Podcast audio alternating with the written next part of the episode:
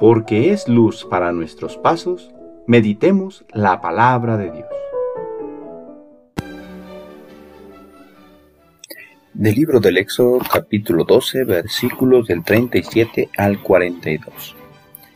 En aquellos días los hijos de Israel partieron de Ramsés hacia Sucot. Eran unos seiscientos mil hombres, sin contar a los niños. Salió también con ellos una enorme y abigarrada muchedumbre con grandes rebaños de ovejas, vacas y otros animales. De la masa que habían sacado de Egipto, cocieron piezas de pan ácimo, no fermentado, pues los egipcios al arrojarlo del país no les dieron tiempo de dejar fermentar la masa, ni de tomar provisiones para el camino. Los hijos de Israel estuvieron en Egipto 430 años.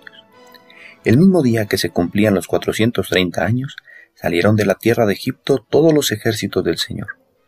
Esa noche veló el Señor para sacarlos de Egipto. Por eso, esta noche será noche de vela en honor del Señor para todos los hijos de Israel, de generación en generación. Palabra de Dios.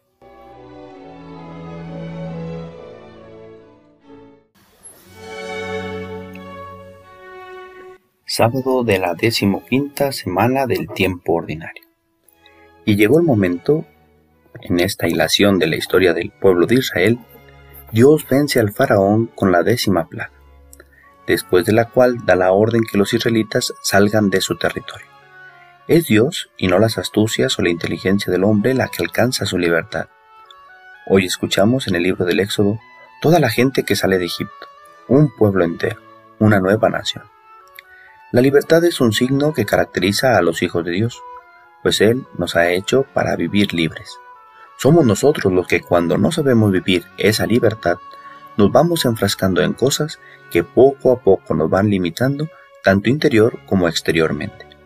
Pues las decisiones que tomamos nos van llevando a compromisos. Y con esto no quiere decir que no tomemos decisiones en la vida para no tener compromisos, sino que tomemos decisiones conforme a la verdad y el bien que nos lleven a vivir la auténtica libertad. Sin embargo, quizás pudieras descubrir hoy algunas esclavitudes que aquejan tu vida. Estados de ánimos, mentiras, pecados, situaciones que te hacen sentir como en una prisión.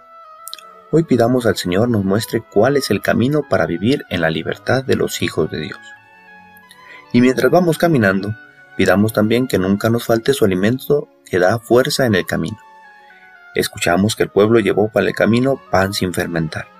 También nosotros en el camino de la vida llevamos un pan sin levadura que por la gracia se convierte en el cuerpo del Señor, y que tiene como finalidad ser un alimento que se nos da en el camino de la vida para transmitir a nosotros la fuerza y la gracia de ir adelante en busca de la tierra prometida, la meta que Dios nos señala junto a sí. El Señor esté con ustedes. La bendición de Dios Todopoderoso, Padre, Hijo y Espíritu Santo, descienda sobre ustedes y les acompañe siempre. Que tengan buen día.